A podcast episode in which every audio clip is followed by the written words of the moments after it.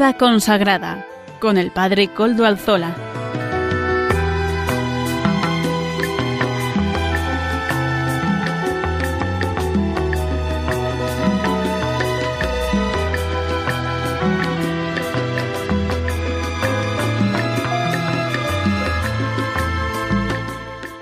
Buenas tardes, hermanos, amigos y oyentes. Hoy es jueves y son las 5 de la tarde, una hora menos en las Islas Canarias, es por tanto la hora de vida consagrada en Radio María. Les saluda con sumo gusto Padre Coldo Alzola, trinitario, y emito desde Algorta, Vizcaya, desde la parroquia del Santísimo Redentor, como ya es costumbre en mi caso, ¿verdad?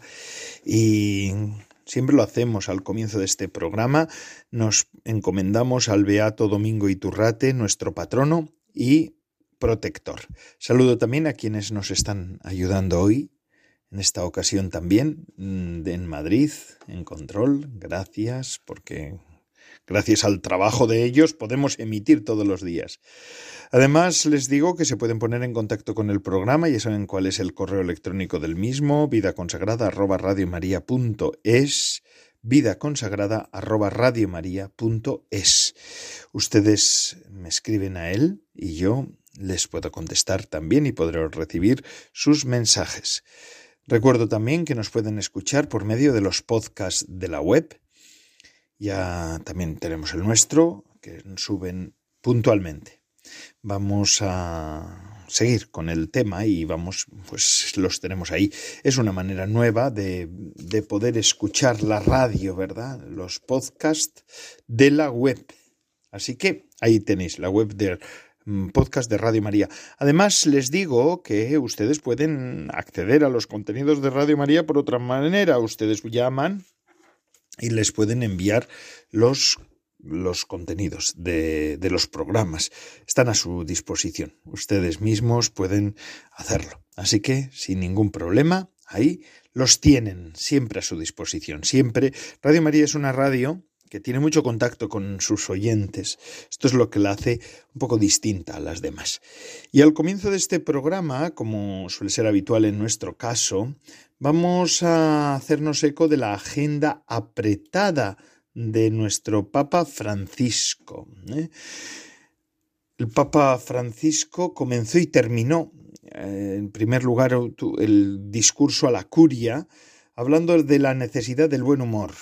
Primero felicitó al cardenal Re, de casi 90 años, por su vitalidad, y al final para recordar que humor es una gran, que el humor es una gran medicina para la vejez. Por favor, prestad atención, decía el Papa, no perdamos el sentido del humor, que esto es salud. Y a continuación también eh, invitó a reflexionar sobre tres figuras del Evangelio. María, porque sabe escuchar. Decía el Papa que también a veces eh, la comunicación entre las personas eh, pues y se corre el riesgo de ser como lobos feroces. Eh, decía que para escuchar es necesario el silencio interior y también un, un, un, espacio de silencio entre la escucha y la respuesta, ¿verdad? Que utilizaba esta expresión, el diálogo no es nunca un ping-pong. Además de María, por su capacidad de escucha, el Papa también puso como ejemplo para la curia el ejemplo de Juan el Bautista, San Juan Bautista, por su talento para discernir y, también los Reyes Magos por su capacidad de salir de la zona de confort. ¿no? La fe cristiana, decía el Papa, mm, no pretende confirmar seguridades propias, eh, hacer que las personas acomoden en fáciles certezas religiosas o regalarnos veloces respuestas a los complejos problemas de la vida.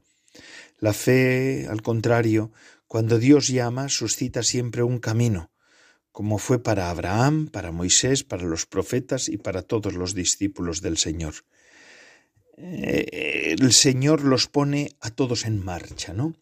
El Papa culminó su discurso recordando que el desafío de la Iglesia no está en ver, quien tiene la razón para superar las divisiones. A los a 60 años del concilio, decía el Papa, Aún se debate sobre la división entre progresistas y conservadores. Esta no es la diferencia. La verdadera diferencia central es entre enamorados y acostumbrados. Esta es la diferencia. Solo quien ama puede caminar, decía el Papa, ¿verdad? El discurso a la curia, que suele ser habitual en el tiempo de Navidad, es un encuentro eh, que, que suele mostrar el ambiente que se respira entre el pontífice y sus colaboradores más cercanos. Es el único encuentro público del Papa con los responsables de todos los departamentos vaticanos y desde los dicasterios hasta los museos vaticanos, pasando por los departamentos también económicos del, de la Santa Sede. Así fue un encuentro. Y a continuación, tras felicitar la Navidad a los responsables de la curia y de otros departamentos del Vaticano, como hemos dicho, el Papa se desplazó al, aula Pablo VI para hacer lo mismo con los trabajadores. A ellos les agradeció la labor que realizan, que en ocasiones es escondida. Pero que sea escondida o humilde no quiere decir que sea insignificante, decía el Papa. El bien crece sin hacer ruido, se multiplica de modo inesperado y, se difunde el perfume de la alegría. Así que esto es lo importante que tendríamos que recordar, según el Papa. El bien crece sin hacer ruido y da esa paz, esa alegría al corazón que es tan bonita. El Papa se refería a lo que llamó el tiempo de las redes sociales en el que aparece que parece que lo único que se valora son las cosas que hacen ruido. Hoy vivimos en un tiempo que a veces parece obsesionado con la apariencia y todos intentan poner el escaparate a sí mismos. Es el tiempo del maquillaje, decía el Papa. Todos se maquillan, no solo la cara, maquillan el alma, y esto es feo, y quieren ponerse en el escaparate. Decía el Papa que esto aparentar, especialmente a través de las llamadas redes sociales, es un poco como querer vasos preciosos de cristal sin preocuparse si el vino es bueno. Pero la, en familia las apariencias y las máscaras no cuentan, o al menos duran poco. Lo que cuenta es que no falte el vino bueno del amor, de la ternura, de la comprensión recíprocas.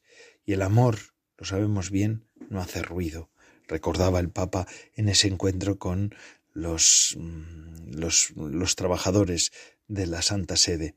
Al terminar el Papa dedicó mucho tiempo a pasar entre las familias presentes regalando dulces a los niños. Qué bonito, qué bonito gesto, ¿verdad? Del Santo Padre también. Y también ayer, como miércoles, eh, el Papa hizo su audiencia semanal eh, en ella dio también su catequesis sobre el inicio del Belén. Bueno, quiero decir, sobre el primer pesebre de la historia, del que se celebra también un aniversario.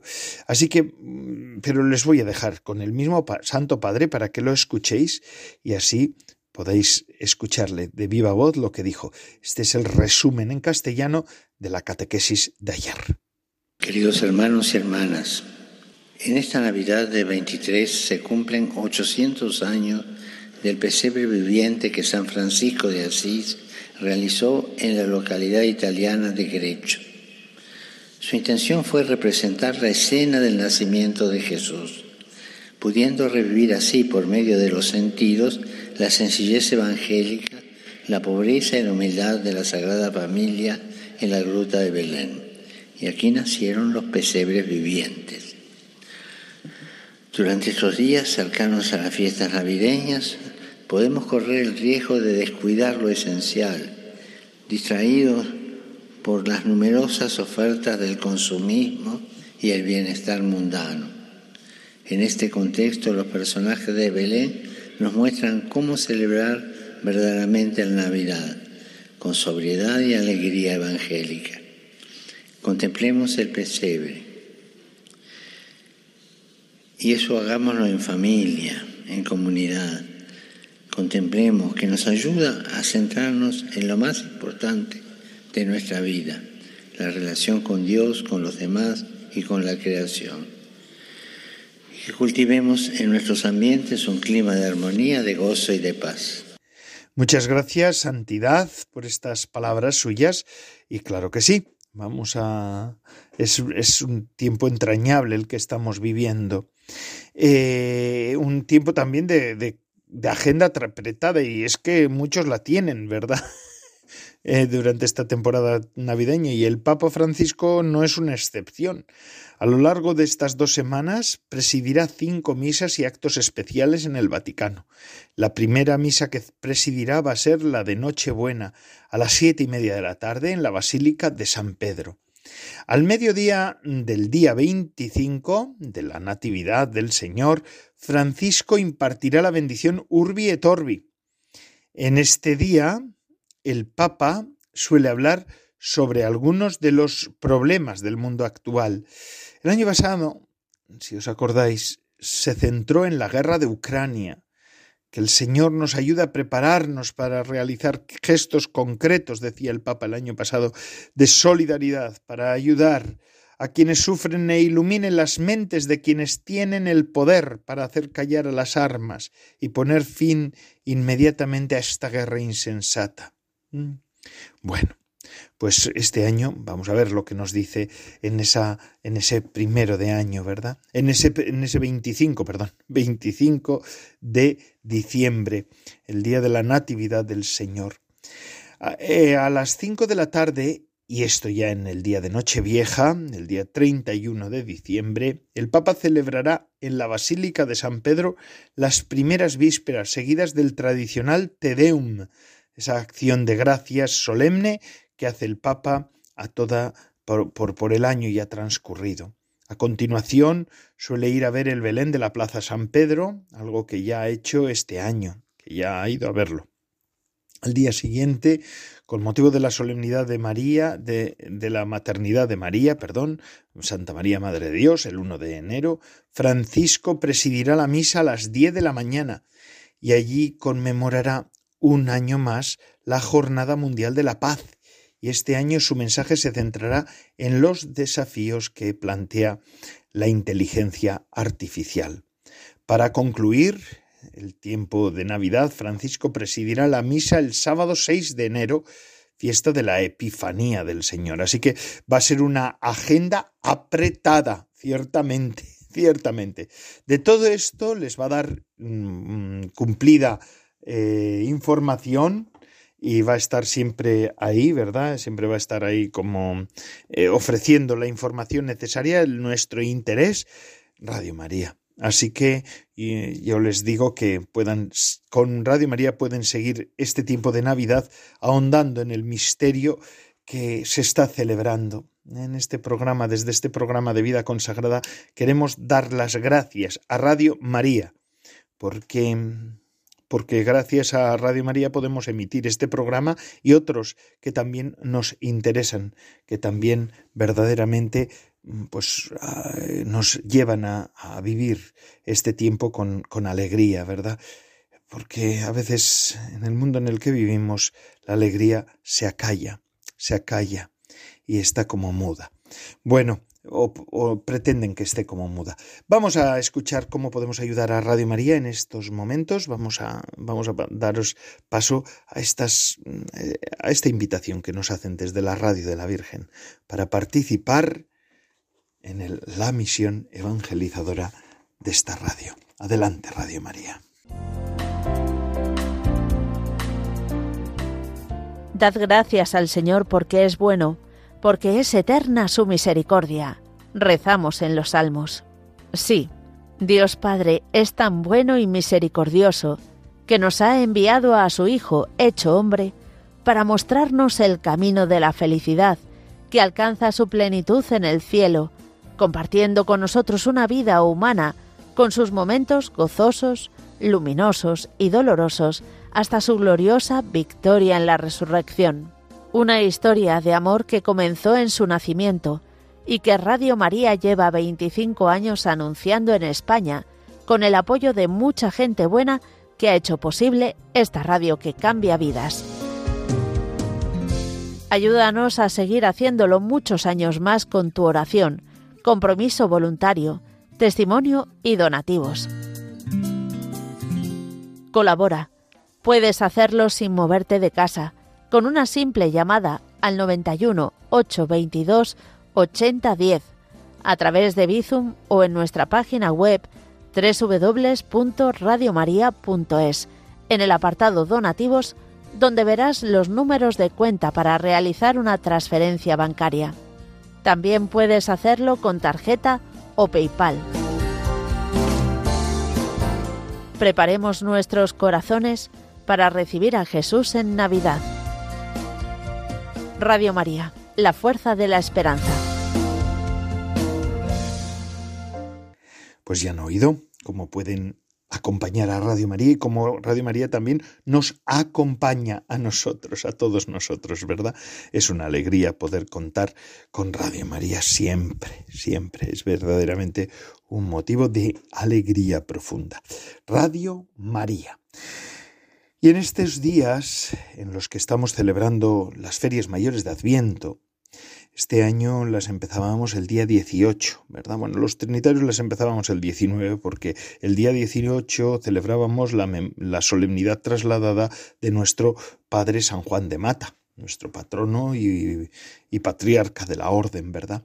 Pero para el resto de, los, de las personas, para el resto de los fieles, pues empezaba el 18, bueno, el 17 pero era tercer domingo de Adviento, aunque las antífonas ya fueran de las ferias mayores de Adviento, y esas, esas antífonas que empiezan por la O, ¿verdad?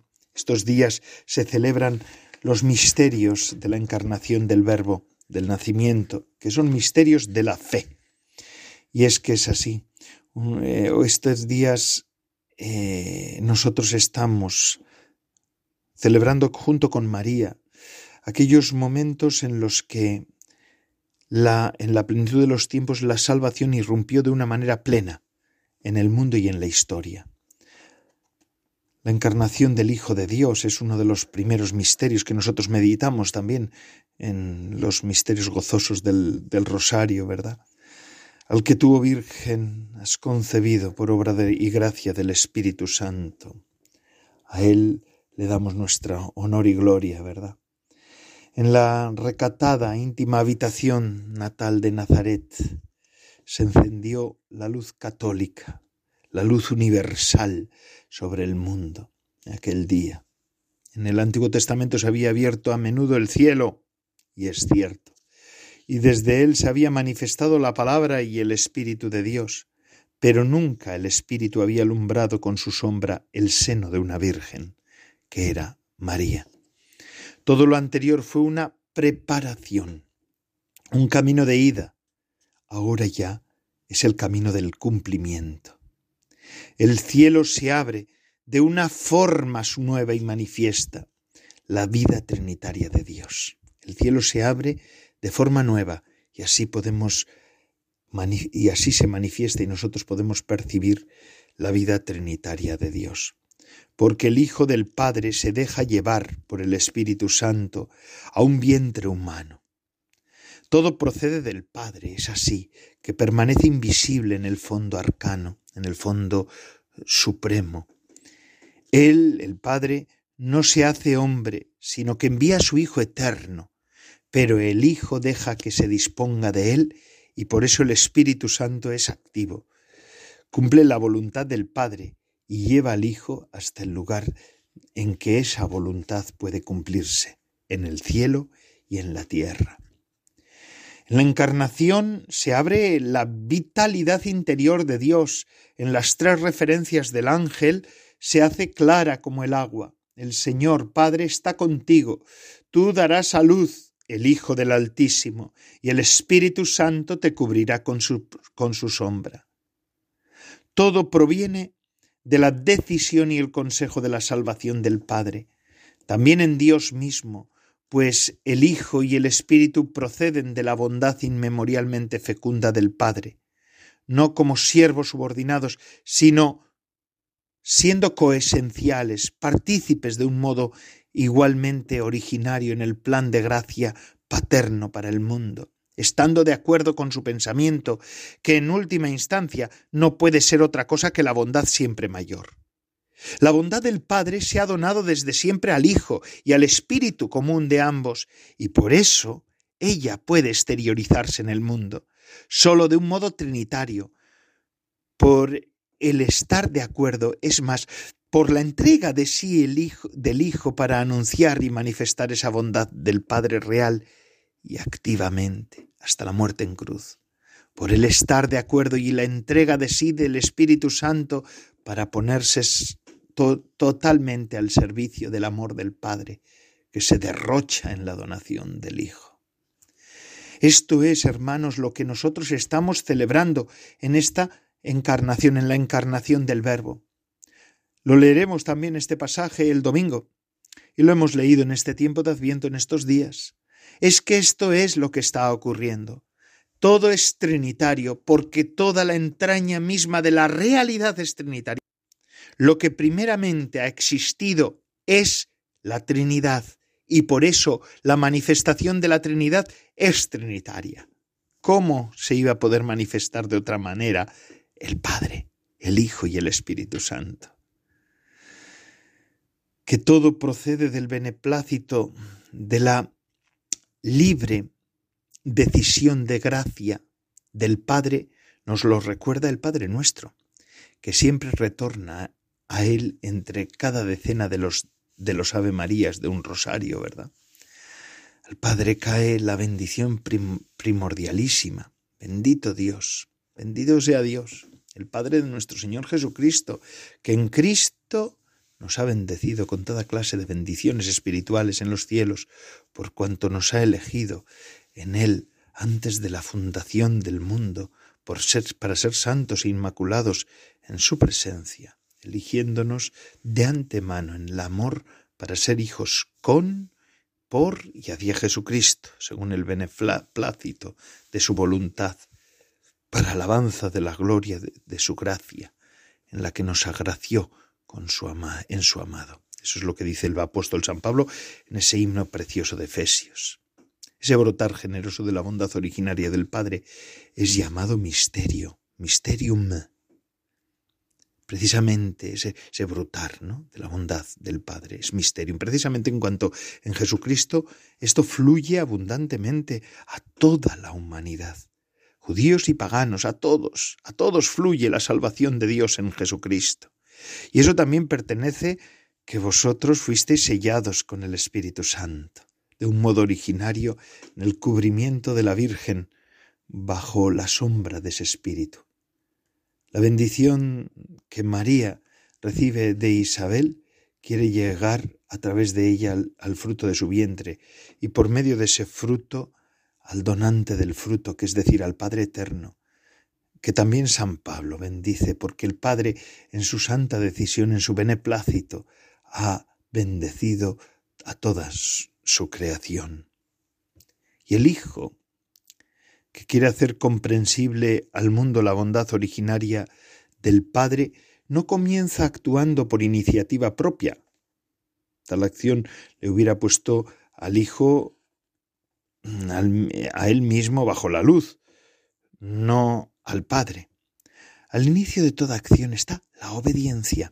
El Hijo es obediente, la disponibilidad que deja al Padre disponer según su, voluntad completa. El Hijo no quiere oponerse de ninguna manera al Padre. No lo quiere hacer. No lo puede hacer. No lo desea. Por eso le deja, para que el Padre se manifieste. Para que el Padre se manifieste. El Hijo es la visibilización, pero la visibilización de la manifestación del Padre. Esta es la no preferencia de una cosa sobre la otra, la serenidad, la indiferencia. Esto es y al camino desde el seno del Padre eterno al seno de la Madre temporal, de la Madre que es María, es un camino de obediencia, el más difícil y el más cargado de consecuencias, pero recorrido en la misión y en el envío del Padre. He aquí que vengo, oh Dios, a hacer tu voluntad, dice la carta a los hebreos, ¿verdad? Interpretando la acción de Jesús, la, la entrega de Jesús, ¿verdad? Qué hermoso es esto, qué hermoso es esto, qué hermoso. Y esto es lo que vemos que hace, ¿no? Este es verdaderamente lo que, lo que hace Jesús al entrar en el seno virginal de María, la Virgen Madre. La perfecta soledad de la madre junto a Dios, oculta a los ojos del mundo, ha de permanecer abierta a Dios siempre de un modo único e inimitable. En esa soledad de la madre es fundada la comunidad entre Dios y toda la humanidad, ¿verdad? En la forma de la comunidad de madre y niño, hombre y hombre y, mujer, pero también hombre y hombre, ¿no? Quiero decir, humano y humano, y humano y humana, ¿no? Humano y humana. La encarnación de la palabra es obra de Dios. No porque el hombre esté dispuesto a decir su sí, sucede la redención del mundo, no porque la mujer esté pronta a recibir, eh, pues, eh, pues, a recibir un hijo de un varón. La obediencia, en tanto, significa renuncia a la propia disposición es pasividad. Pero en cuanto significa disponibilidad a recibir y concebir, es suprema actividad. Y en María lo vemos esto. Pasividad, porque es ponerse en presencia del Señor actividad porque es ponerse en camino para poder hacer la voluntad siempre. Liberada para ser en el sí libre, ambas cosas a la vez, ante Dios y en Dios, mujer madura y adulta y niña perfecta. Esta es María. No, esa es inmaculada, por eso hace poquito la contemplábamos como inmaculada para poder decir su sí, su sí pleno, ¿verdad? Eh, fijaos, vamos a decirlo esto en las notas características de María, que es seno nupcial, esponsal, disponible, sierva y solo sierva. Esto es María. Esto es María. Porque es esto, es, es pasiva y activa en toda su entrega, en todo su ser. Ella actúa también con Dios, en cuanto deja que en ella Dios haga. Y esto es a lo que estamos llamados todos nosotros. Dejar que Dios haga en nosotros, dejar que Dios haga en nosotros, es dejar que Él actúe en nosotros. Y esto es lo verdaderamente hermoso que tenemos nosotros. En eso aprendemos de María, a, a cómo poder ser partícipes de la redención del mundo, como ella lo fue, como ella lo fue. Eh, esto es el gran misterio que hemos contemplado y contemplamos estos días de Adviento, la encarnación del Verbo. El primer misterio, ¿verdad? El misterio fontal. Bueno, hermanos, vamos a hacer ahora una pequeña pausa para seguir con, alguno, con otro cuadro, ¿verdad? De estos días. No vamos a dar la natividad porque la natividad pues ya, ya la veremos cuando estemos en Navidad, que es el día en el que tendremos que meditar sobre la natividad del verbo.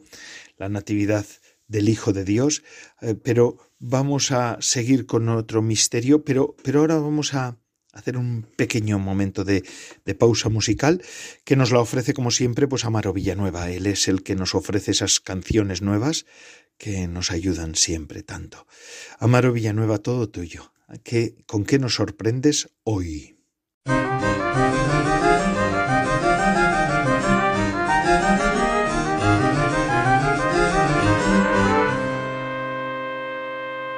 Buenas tardes, Padre Coldo, y buenas tardes a todos los oyentes de Radio María.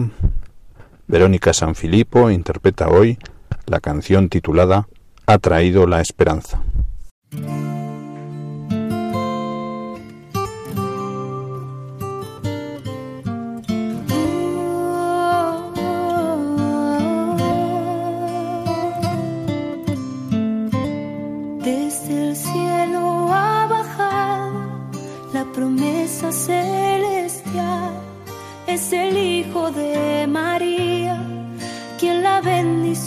Traerá.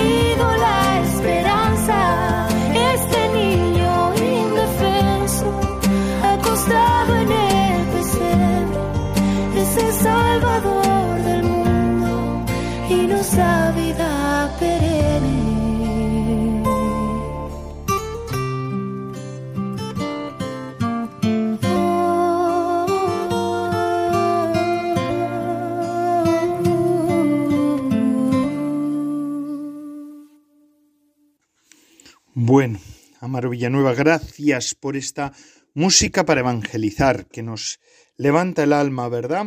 Levanta el ánimo. Antes de la música estábamos reflexionando sobre la encarnación. Permitidme ahora que pase al segundo misterio de los gozosos, que es la visitación de Nuestra Señora su prima Isabel. El rosario siempre es una manera buena de poder meditar en los misterios ¿eh? de la fe. Yo, vamos, no tengo ninguna duda. El rosario es, es la catequesis más fuerte y la Biblia más fuerte de las personas más sencillas. Cuantísimas personas rezan el rosario, ¿verdad? Y gracias a él, pues se ha podido salvar mucha fe en nuestra tierra. María va a donde su prima Santa Isabel, a Ain Carem, al que tú, oh Virgen, has llevado a Isabel. María se pone en marcha rápidamente para visitar a su prima. Esa partida es un, fruto de su obediencia a la palabra del ángel que le ha dicho en, en su visitación, ¿no? Mira, también Isabel, tu pariente, ha concebido un hijo en su vejez, y este es ya el sexto mes de aquella que llamaban estéril. María va para serle útil, para dar una mano, que esto será la ocasión para que ambas reconozcan su gracia y se intercambien eh, pues su alegría. Y acontecerá como de paso. Ante todo, María piensa en el niño que vive en Isabel, y yendo a visitarla, lleva consigo a su propio hijo en su seno.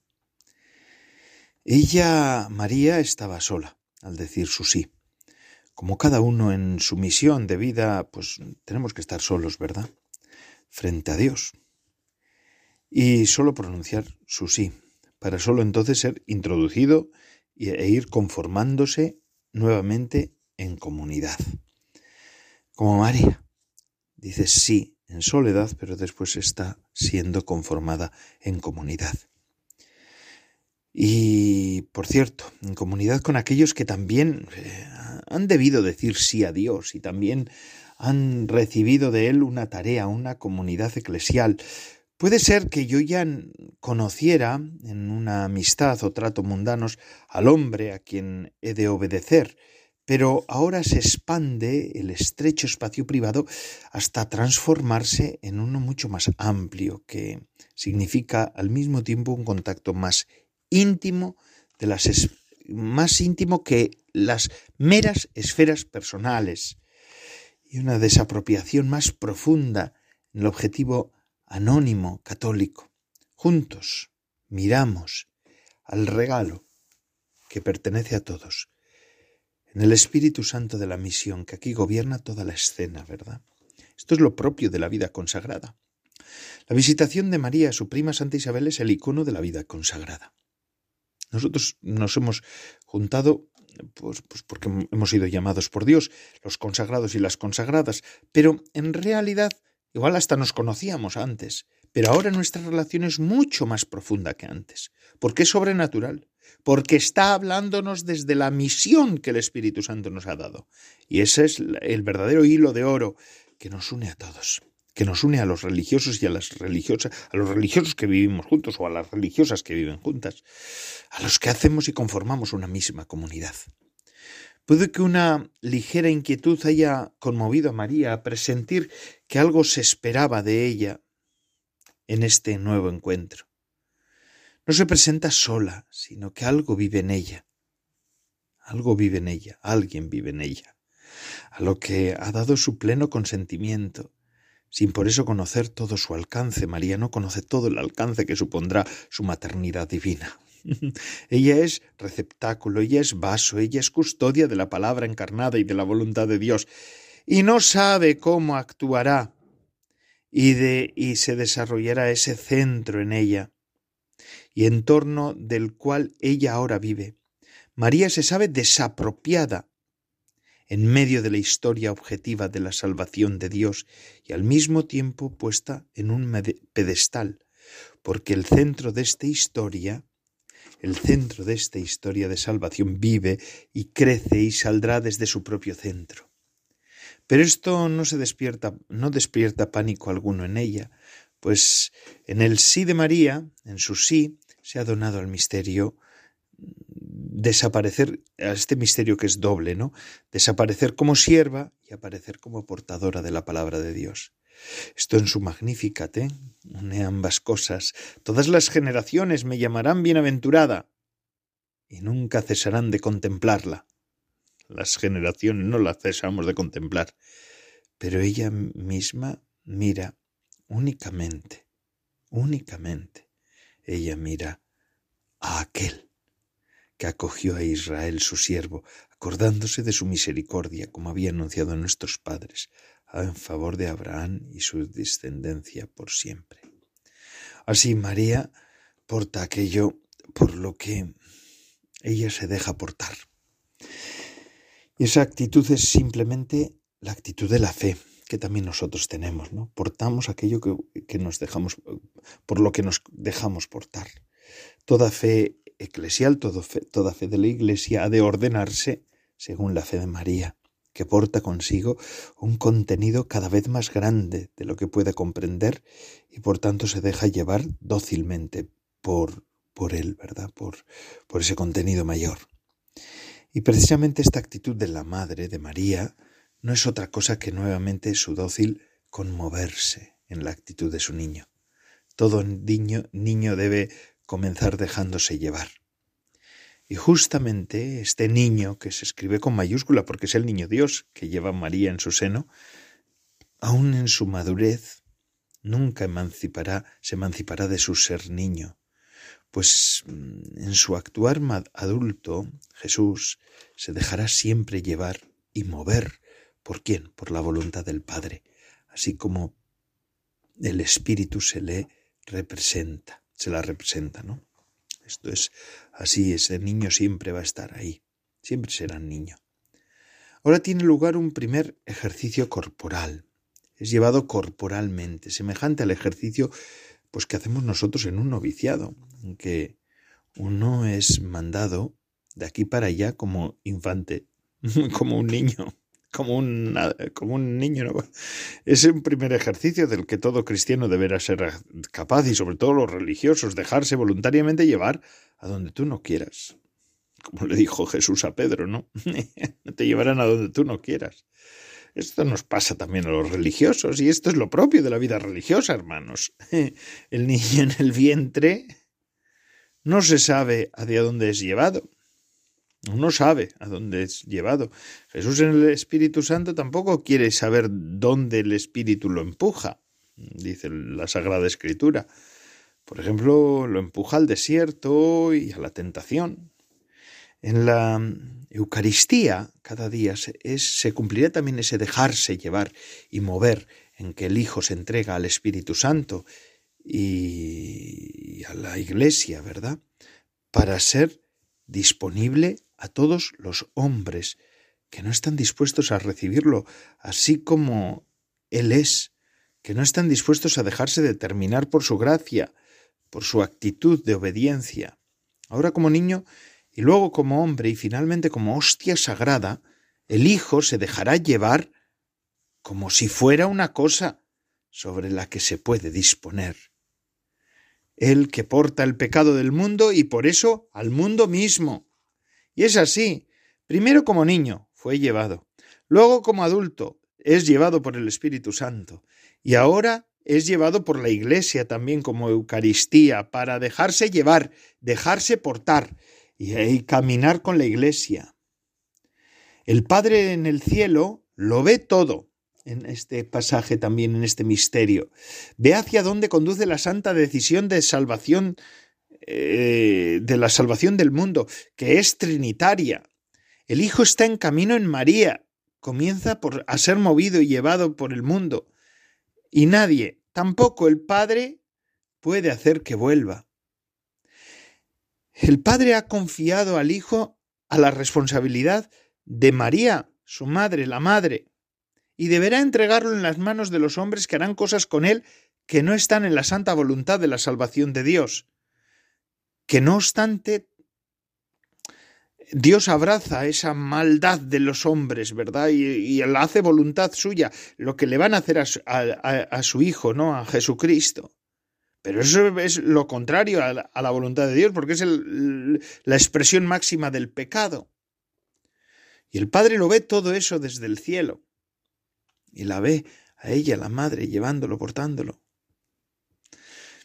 Pero, aunque el mundo odie a Jesús, y lo haya odiado, en su tiempo, eh, durante la historia, hasta ahora, durante la historia de la Iglesia, la Iglesia siempre ha estado perseguida y ahora también sigue estando perseguida y sigue estando odiada y sigue estando odiado Jesucristo, sigue estando odiado, hay un primer puerto de acogida. ¿Y quién es? María cuando llega a la casa de Zacarías y saluda a Isabel, que de inmediato es colmada por el Espíritu Santo y exclama, como lo hemos leído hoy en el Evangelio de este día, del día 21 de, de diciembre, Bendita tú entre las mujeres y bendito es el fruto de tu vientre. Feliz la que ha creído. Isabel reconoce en el Espíritu lo que le sucede y en el Espíritu se admira de lo que se le presenta. ¿Cómo es que se me sucede a mí que me visite la Madre de mi Señor? Y es que esto es, todo cristiano que cree con fe viva, se admira de por vida la comprensión en la no comprensión de la fe, de que a Él le sucedan estas cosas, que venga Dios a visitarme, que venga Dios a habitar en mí, la inhabitación trinitaria, que venga Dios como comunión. Nos maravillamos, porque somos pecadores, somos pequeña cosa, pero nos maravillamos de que Dios ha querido vivir con nosotros. Y esto es de una manera clara lo que vivimos también los religiosos y las religiosas en nuestras comunidades. Es esto, hermanos, es esto. Bueno, hermanos, pues vamos a seguir con nuestro programa porque tenemos muchos, estos misterios son hermosísimos, los misterios de la Navidad, pero bueno, hoy ya os he hablado de estos. La semana que viene ya hablaremos más de los misterios de la Natividad del Señor. Y ahora vamos a seguir con Salvador Morillas y Lourdes Muñoz, que nos ofrecen el espacio de formación en este programa de vida consagrada en el que estamos. Buenas tardes Bienvenidos al programa semanal de formación animado por la Comunidad San Juan, una comunidad de vida consagrada, internacional, que vive los votos en medio del mundo y cuyos patronos son San Juan Evangelista y San Ignacio de Loyola. Presenta el matrimonio Salvador Morillas y Lourdes Muñoz. Buenas tardes a todos. En este tiempo de Adviento profundizaremos en el evento que funda nuestra fe, la Encarnación, siguiendo las huellas de María, la Madre del Señor, a partir de la luz del sí, con el libro Anchila Domini, la sierva del Señor, de Adrien von Speyer. Para situarnos, la semana pasada vimos el matrimonio cristiano como sí en el amado y la garantía última de fidelidad en el matrimonio cristiano. Hoy meditaremos sobre los siguientes puntos. Entregar el propio sí es afirmar el amor. María también dice sí a sí misma. El sí como decisión personal, el sí como actitud. Entregar el propio sí es afirmar el amor. Decir sí en el propio espíritu significaría coafirmar los propios defectos y pecados, mientras que decir sí en el espíritu del otro significa afirmar el amor. Ya la semana pasada empezamos a profundizar en este tema y habíamos visto que lo que asienta la fidelidad del matrimonio cristiano es decir sí en el espíritu del otro, que a fin de cuentas es la garantía última de fidelidad, ya que decir sí en el propio espíritu significaría coafirmar los propios defectos y pecados. Hoy vamos a avanzar un poco más. Se trata de lo que significa este decir sí en el espíritu del otro. Acabamos de oír que esto significa afirmar el amor. El otro, el amado, es garantía de fidelidad, y decir sí en su espíritu es afirmar el amor. Aquí vemos cómo amor y fidelidad están unidos estrechamente, y ambos apuntan a una expropiación de nuestro sí en aras del otro. Y el resultado es nada más que afirmar el amor, este deseo de amor que tiene la humanidad y todos nosotros. En otras palabras, no puede ser realidad sino por una entrega. María también dice sí a sí misma. Por último, María también dice sí a sí misma, porque ella afirma su propio sí. Ella quiere ser esa que está tan regalada. Cuando alguien quiere hacer un regalo a otro y realmente lo hace, él se decide por sí mismo a hacerlo. Cada vez que ve el regalo en posesión del otro, es confirmado en la actitud que ha asumido consigo mismo. En lo que acabamos de oír destacan dos cosas. La primera es que decir sí en el espíritu del otro no está en contradicción con decir sí a sí misma para María. La segunda es que decir sí puede ser comparado a una actitud. Empezamos por el primer punto. El sí como decisión personal. Habíamos visto hasta ahora que María dice sí en el Espíritu de Dios, no en el suyo propio, mientras que ahora María afirma su propio sí. Esto nos da algunos elementos para entender también el sí en el matrimonio cristiano o en la vida consagrada. En los dos casos hay un enamoramiento hacia el amado, hacia la amada. El amado, con mayúscula, es, en el caso de vida consagrada, el mismo Cristo que uno se siente llamado a seguir en un camino bien definido, franciscano, benedictino, jesuita, etc., por mencionar las grandes órdenes. En este enamoramiento hay que decir sí en el espíritu del amado y no en el propio, como hemos visto. Pero esto no es suficiente. Siguiendo a María, nosotros debemos igualmente afirmar también nuestro propio sí. Es decir, que el sí debe ser nuestro, y no podemos darlo por terceros.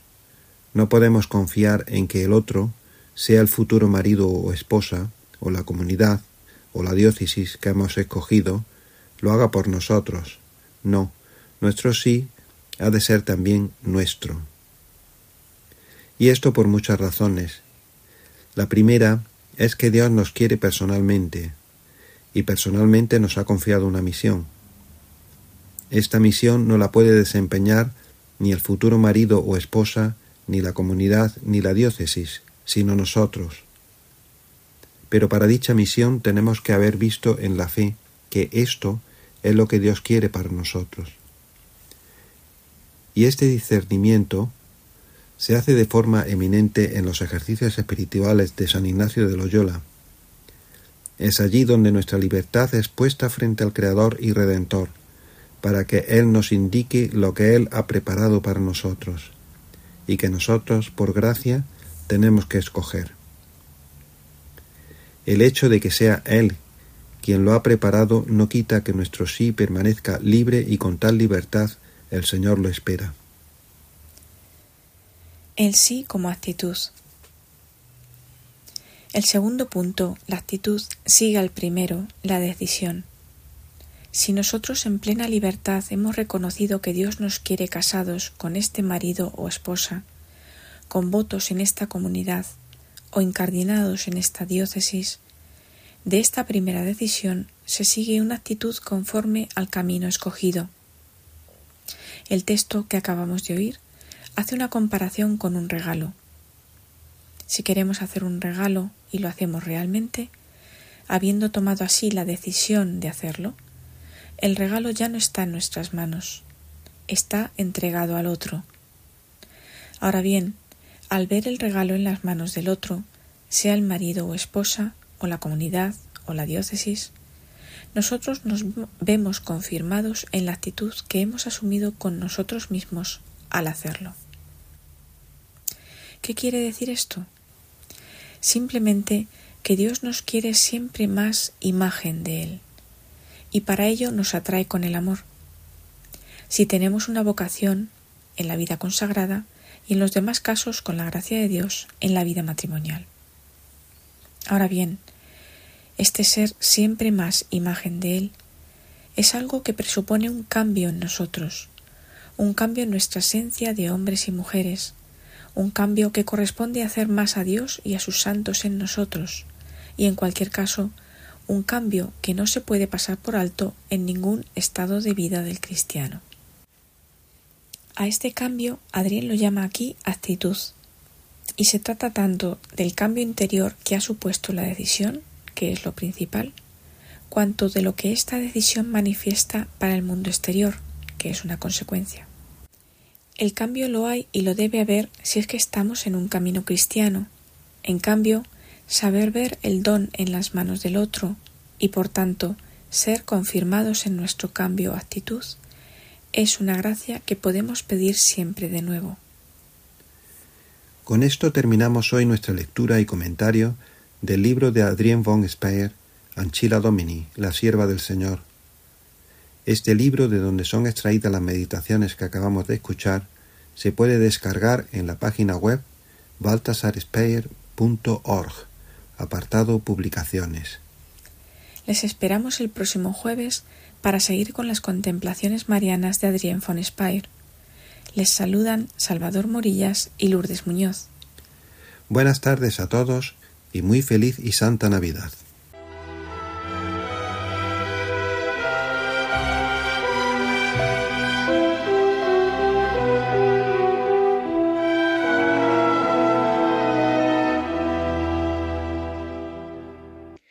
Y ya con esto acabamos el programa, porque ya llega la hora y no podemos seguir, ¿verdad? Podríamos estar más tiempo, ¿verdad? Qué misterios tan profundos los que hoy hemos visto y como consagrados también entendemos que son tan elocuentes para nuestra forma de vida, de la vida consagrada. Gracias Salvador Morillas, gracias Lourdes Muñoz, gracias a todos ustedes porque semana tras semana se están escuchándonos y siguen también con nosotros en el programa. Si ustedes desean alguna copia del mismo, pueden pedirlo, pueden solicitarlo Radio María, en la, eh, os lo dan, os lo envían. Y a la vez también en la web de podcast de Radio María, la web de podcast de Radio María, lo digo bien.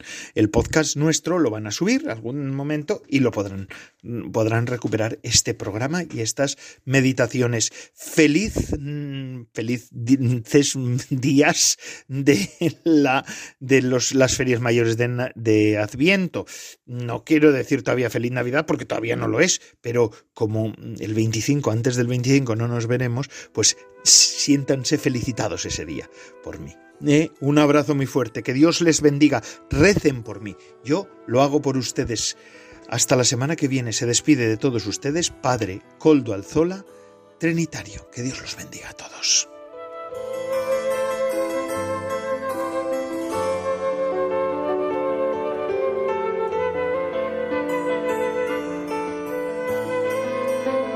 Vida consagrada con el Padre Coldo Alzola.